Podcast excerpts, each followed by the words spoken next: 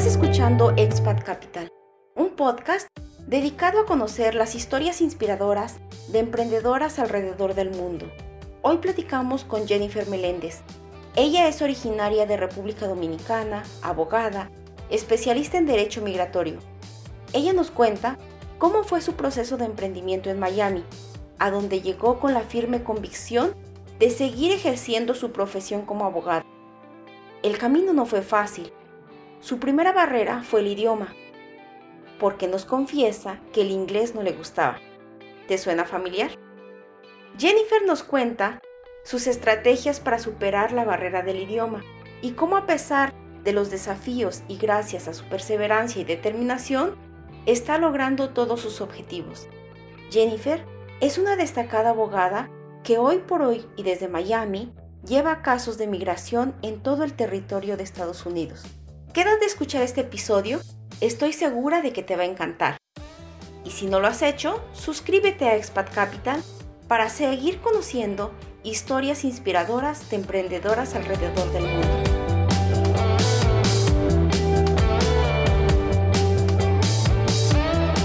Hola, hola Jennifer, ¿cómo estás?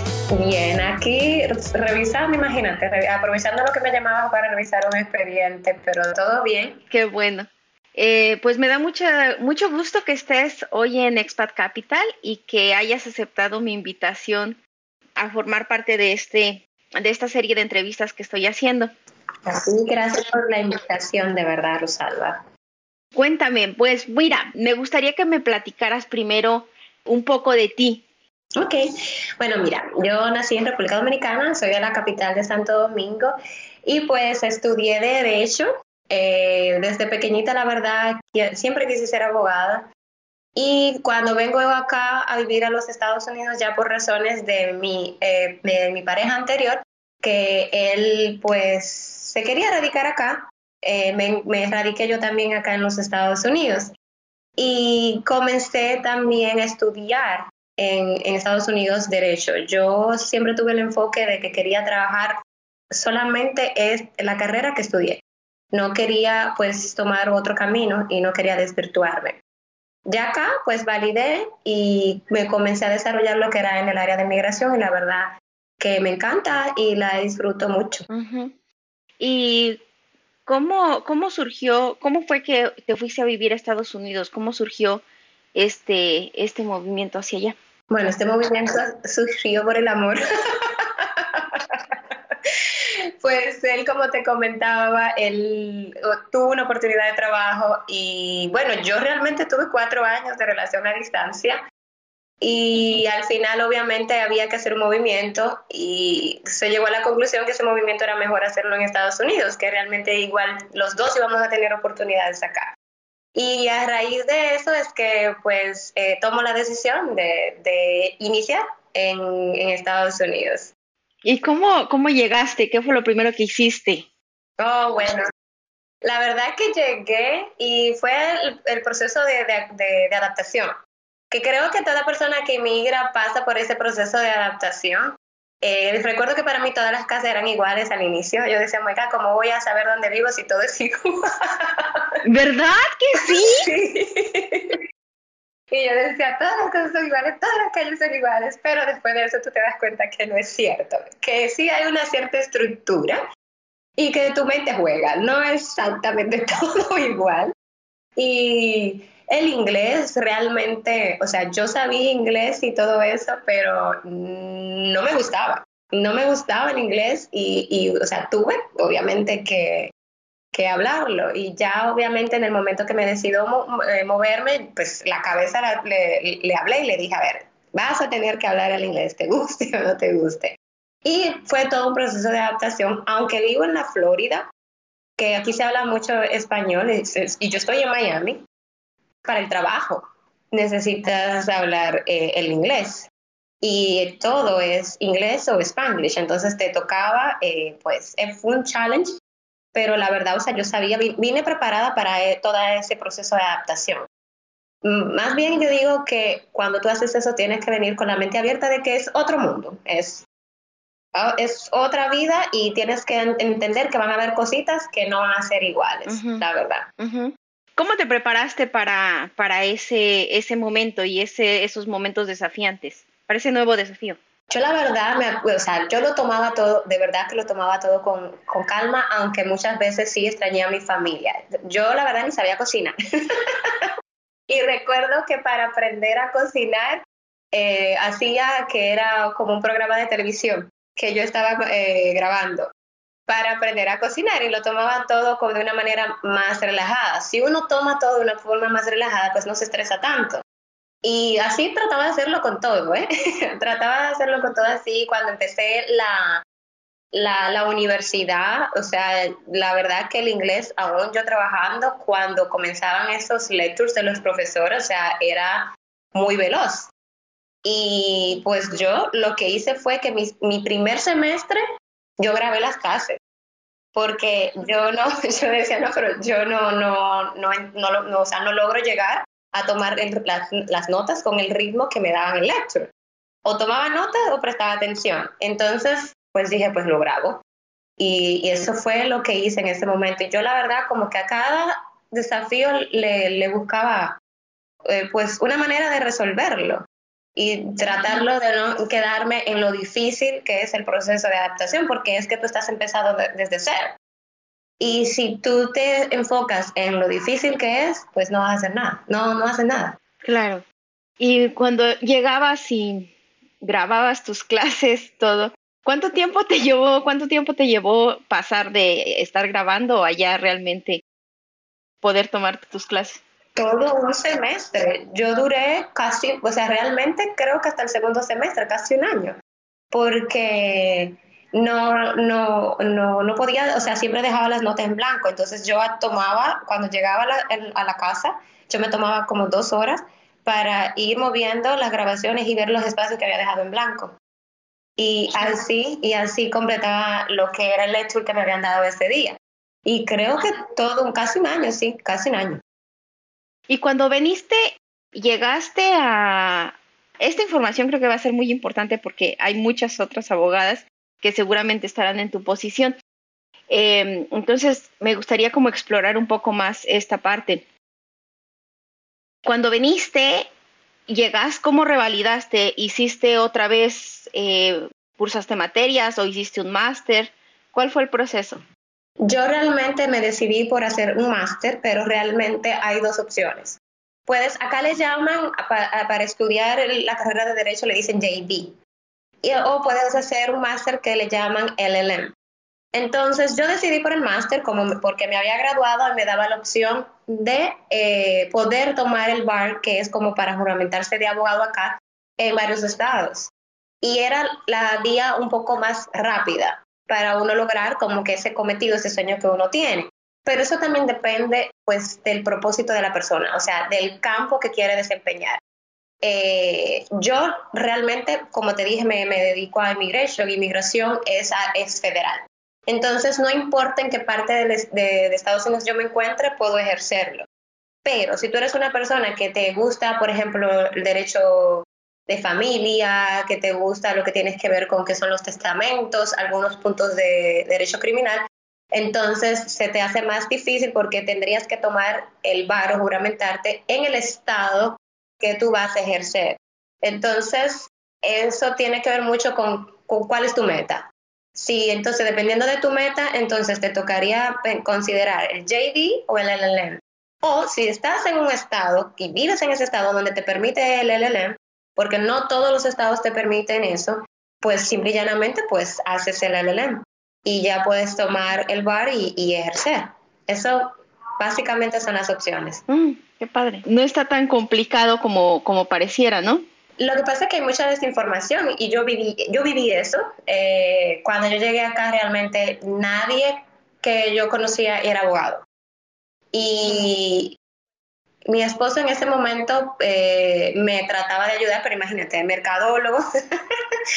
eh, y, y, entonces ya me tocaba ir a las universidades para entender, porque realmente mmm, yo no conocía a nadie y eso es lo que sucede a muchas personas. O sea, la mayoría de las personas se dedican a otros campos, entonces toca eh, ir a orientaciones, a los, a los house opening que hacen en, en ocasiones y empaparte para poder saber qué es lo que te, te conviene. ¿Y ahorita en qué posición estás? Mira, yo soy eh, pues associate, yo soy todavía associate attorney en esta oficina slash manager, porque aquí realmente me, encargo del, manejo de todo. Y, ha sido una oportunidad muy buena porque he aprendido lo que es mucho de marketing, de, del manejo de oficina, de supervisar personas, de a la misma vez saber distribuir el tiempo en trabajar para el cliente y poder pues llevar el control de una oficina. Eh, y también he tenido mucho más contacto con, con, los clientes trabajando pues aquí en esta oficina. Ha sido una muy buena oportunidad. Me, me da mucho gusto. Oye, ¿y cómo, cómo te veías cuando eras niña? ¿Tú te veías siendo en la posición en la que estás ahora? La verdad es que sí, siempre he sido el tipo de persona que a mí, o sea, que nunca le gustaban tener tantos supervisores. a mí yo prefería supervisar que me supervisen. Pues. Y creo que sí, yo siempre eh, quería ser muy independiente. A mí me gusta mucho eso de la independencia. Y creo que reflejo eh, eh, esa confianza, o sea, mis, mis, superiores siempre me dejan, dejan, o sea, hacer, porque obviamente trato de ser al, mismo tiempo, pues, eh, cumplida con lo que se, se, supone que debo de hacer. Pero sí, desde pequeña te podría decir, yo siempre decía, quiero ser abogada y, y siempre mi meta ha sido que si soy conocida, ser conocida en eso que me, que me dedico, o sea, en mi profesión. ¿Y cómo te imaginas en cinco años? Me imagino una firma ya mucho más grande, encargada de todo, siendo o, dueña única o, el partner de, la firma, más básicamente, pero sí quiero que sea una firma más grande. ¿Y en diez años? Lo mismo. una firma grande. Pero más grande. una firma grande y de ella. La verdad, siempre mi enfoque ha sido lo mismo. una firma grande en una firma grande y de ella. La verdad, siempre mi enfoque ha sido en la, eh, eh, eh, con relación a lo que es una firma de, de, abogados y migración. En un momento dado tenía dudas si derechos humanos y migración y, o sea, me puse a pensar, a ver, migración tú haces las dos cosas. Claro. Haces derechos humanos y también trabajas, pues, otro aspecto, litigio, o sea, se trabajan muchas cosas. Y por eso me fui claro. por la parte de migración que así fue como te conocí, con derechos humanos. Sí, así fue que nos conocimos en un curso de derechos humanos. sí. ¿Y, cuál ha sido tu mayor desafío en todo este proceso? Pues yo te diría que confiar en uno mismo y no perder el enfoque, porque cuando tú llegas acá realmente se, se puede perder fácilmente el enfoque. Yo diría no, no solamente acá, la persona que migra a cualquier parte que sea diferente a tu zona de confort, a lo que estás acostumbrado, el desafío es muy grande porque eh, pues estás solo, eh, te necesitas impulsar tú mismo. O sea, no hay otra, otra persona que te va a impulsar si no eres tú. Y a veces tú, tú no te crees capaz. Y también eso depende mucho. Mira, yo te voy a contar algo que es muy íntimo, pero yo pienso que es bueno decirlo porque hay personas que dicen, no, no, no, no, ella vino acá y ella tuvo suerte y ella tenía todo arreglado, tenía todo solucionado y no es así, no era así para nada. Sí, realmente sí vine con una pareja, pero, o sea, no es que mi vida toda la vida fue solucionada, todo lo contrario. Yo viví una niñez muy, muy, muy, muy difícil y por eso te digo que lo quiero compartir. Yo vengo de una familia donde había muchísima violencia. ¿Y por qué te digo que esto es importante? Porque hay personas que dicen, no, eh, las personas que tienen eh, una vida feliz eh, las que tuvieron todo en la vida son las que consiguen. Y eso no es cierto. Eso depende de ti como ser humano. ¿Qué decisión tú haces cada vez que te ocurre algo en la vida? Y tú dices, esto va a repercutir en mi vida de manera positiva o de manera negativa. Y ahí tú tomas la decisión.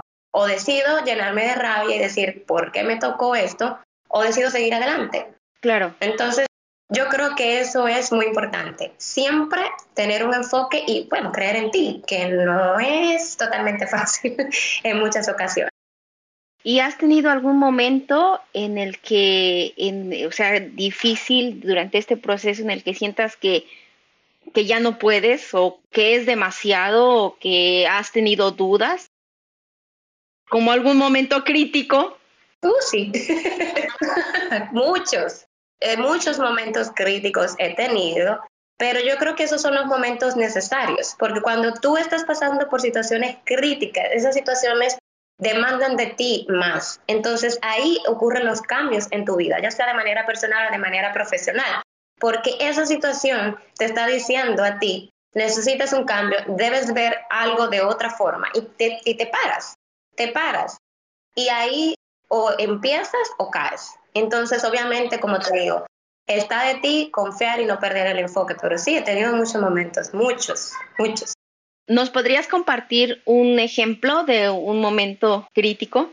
Bueno, mira, yo te, vamos a ver si me acuerdo de algo, porque la verdad son muchos, pero así vamos a buscarlo a, modo profesional. Te podría decir que tuvo un cliente eh, que él pagó y teníamos un, deadline para poder obtener lo que se lo que se lo que se, quería y lo que se quería era obtener la ciudadanía de la hija a través de la abuela. Y había, imagínate, yo tenía que comunicarme con el padre, con la abuela, para que se pudiera obtener los documentos que se necesitaban. Entonces, imagínate, esa comunicación de terciaria era muy problemática y teníamos la, el, el, el, como el tiempo encima. Y yo, a ver, mi, mi, mi, punto de la capacidad como profesional se me veía muy atacada, porque el cliente me, comenzaba, me comenzó a decir, eh, no, ya no voy a seguir, no voy a continuar porque no hay tiempo, no se puede. Y le digo yo, ¿cómo que, cómo que no se puede? O sea, si yo que soy la abogada te estoy diciendo que sí se puede, ¿cómo tú me puedes decir a mí que no se puede? Y, y no, yo, o sea, yo dije, no, es que si pierdo esto, el cliente se va a sentir defraudado y yo misma voy a sentir defraudada como profesional.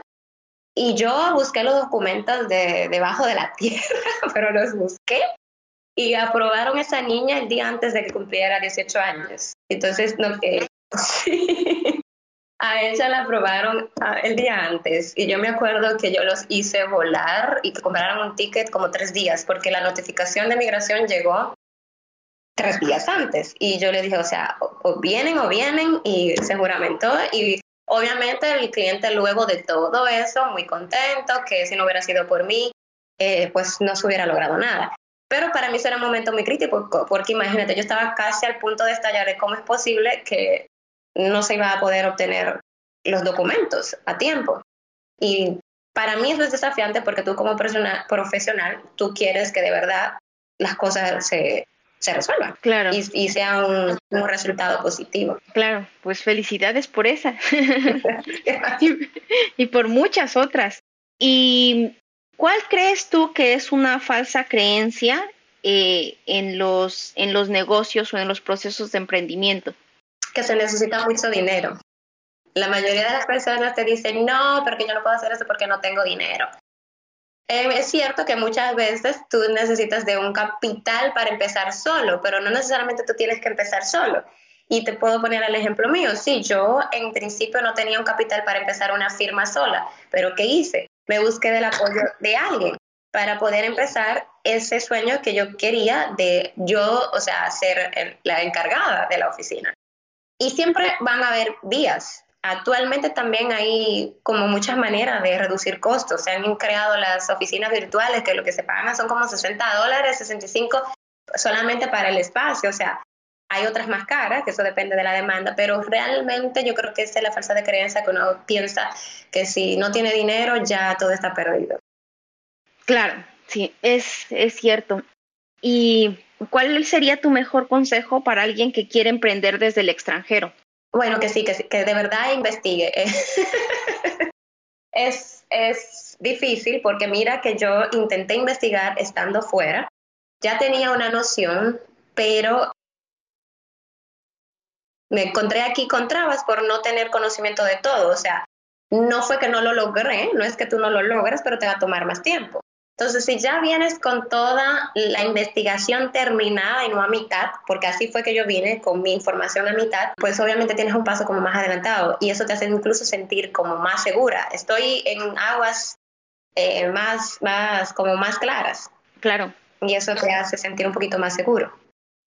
Y si de pronto tuvieras que comenzar de nuevo, manteniendo todos los conocimientos y experiencia que, que actualmente tienes, ¿qué harías diferente o qué harías, eh, qué empresa iniciarías? Yo creo que yo haría en correlación empresa lo mismo. yo, la verdad que sí me gusta mucho lo, lo, que decidí hacer. Eso no lo cambiaría. Lo que sí me, imagino que cambiaría sería el ser más arriesgada todavía. Porque uno se llena mucho de miedos y entonces, eh, aún así yo he ido haciendo las cosas, pero ya luego de vivir yo te diría, no, hubiera sido todavía más arriesgada. Pero sí. ¿Cómo te habrías arriesgado más? Pensar menos las cosas todavía. Por ejemplo, a mí me tomó en el trabajo anterior a este, eh, yo venía pensando en renunciar como un año y no lo hacía. No lo hacía y, y, y, yo decía, pero Jennifer, y, ponía mucho espero, mucho espero porque tenía miedo hasta que llegó un punto que había que obligatoriamente irse. Entonces, ¿para qué esperar todo ese año? Eh, hazlo, no esperes. Claro, a veces necesitamos el empujón, ¿no? Y es, es como tú dices, es, el miedo lo que nos paraliza, pero eso está aquí nada más. Y tú regresas en, la, cabeza totalmente. ¿Tú regresarías a República Dominicana yo no creo. no creo. Mira que yo soy muy eh, defensora de eso, incluso trato de, no perder el acento, porque acá es un poco complicado no perderlo. Eh, hablando con tanta gente latina y uno, uno sin darse cuenta cambia. Eh, pero no, la verdad es que las condiciones laborales de acá y de allá son muy diferentes. Eh, yo como mujer te puedo decir que son muy diferentes. Eh, sí existe discriminación, por más que digan que no, sí existe. Y acá eh, vale más el tema de tú como profesional que si eres mujer, que si conoces o no conoces a alguien. Entonces, no, creo. No. Pero no dejo, o sea, yo no dejo de, de visitar de ayudar a los dominicanos. Yo incluso he ido a dar charlas sobre migración, o sea, siempre estoy presente, pero desde acá. Sí, claro. ¿Y tú estarías, por ejemplo, tendrías algún interés en hacer inversiones en República Dominicana o mantener algún lazo que fuera un, que permitiera, no sé, eh, impulsar desarrollo económico allá? La verdad que sí, me, siempre, desde que llegué acá, siempre me ha interesado invertir en el área inmobiliaria. Eso sí, sí me ha gustado y sobre todo en lo que tiene que ver las áreas que son eh, centro de, turismo, por ejemplo, una que, casas en playas o en las zonas de montañosas. Eso a mí sí me, me, llama la atención, la verdad que sí. Oh, qué emoción. ¿Y ya lo estás haciendo o es un proyecto? Todavía es un proyecto en mente, todavía. Bueno, seguramente lo vas a lograr porque como has logrado todo, lo vas a hacer sin lugar a dudas. Gracias. Pues sí, así está. Y pues muchas felicidades por tu emprendimiento y muchas gracias por la entrevista. Gracias a ti, Rosalba, que tengan buen día. Gracias. Bye.